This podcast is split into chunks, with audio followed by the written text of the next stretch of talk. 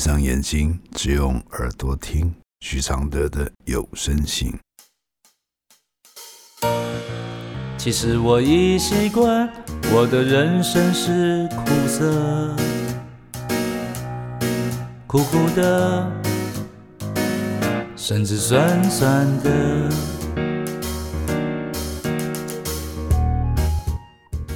第三十七封信：当女人性骚女人，连续这几天都跟性骚性情有关。为什么会这样安排？我觉得这些事情要连续的播放，才能引起大家重视。因为性骚跟性情很不容易得到证据，所以我们遇到这样的事情的时候，常常是会别过头去。避重就轻，甚至忽略的。这封来信是：下班路上有个女人要过马路，我放慢速度给她过，她竟然跳上我的后座，叫我载她到前面两个路口，她去牵她的机车。我不知道怎么办，只好听她的话载她去。到了那个地方，她又叫我转进巷子里。我就有点害怕了，我还是骑进去了。他又叫我帮他打电话，叫他朋友开门，我才发现我没有带手机。我跟他说我没有带手机，很怕他以为我故意不接他。我就在那边犹豫不决，不知道该怎么办的时候，后来我就鼓起勇气说我要先走了，然后我也不敢往回走。回店里拿手机，直接就回家了。很多人一定会说：“你叫他下车啊，你不要载他啊，关你什么事？干嘛载他？”但是事情就是这么样的发生了，这么突然，这么快，又顺其自然。心里虽然害怕、犹豫，又不敢拒绝，是不是就跟你最近在说的性骚扰一样呢？被害者的心真的很很难形容，是哑巴吃黄连吗？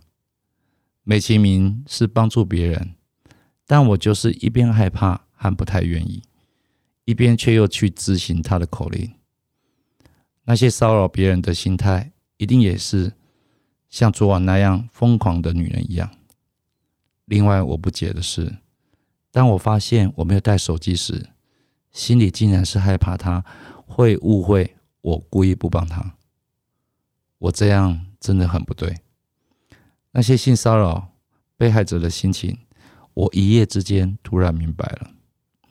虽然遇到这些事情的是女的，对方也是女的，我却这么联想到性骚扰这件事情。我的回复是。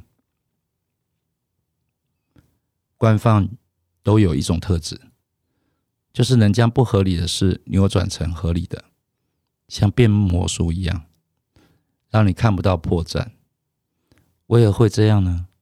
因为他已很熟练的知道人性弱点的死角在哪里，而旁人就像是观看这魔术的台下观众，明明知道你在台上被捉弄了，还是会忍不住的给予他热烈的掌声。是的，他会如此大胆，就是因为他早就看扁大家的看好戏和无法对此反抗的心态。你的联想一点都没有错，性骚和性侵确实是这样的类似手法。如果此时有人突然举手说他骗人，这位魔术师一定会微笑又镇定的问你证据在哪里，然后大家又笑了。虽然大家知道魔术都是障眼法，用快速的手法隐藏他的欺骗，这是要牺牲掉多少人后才会有的熟练呢？才能如此大胆的公开表演啊！谢谢黄小军支持录制完成这封信，这封信来自二零一一年。其实我已习惯，我的快乐是。黑的，远远的，甚至短短的，像一杯黑咖啡，不加糖的纯粹，总是一夜没睡，也能醒着书写。如果我是你的一杯咖啡，如果能和你的寂寞配对。不对不会，不醉不回，不是什么都扯上完美。如果我是你会喝的咖啡，如果注定我会吻你的嘴，不为不累，不美不醉，不必什么都要留住滋味。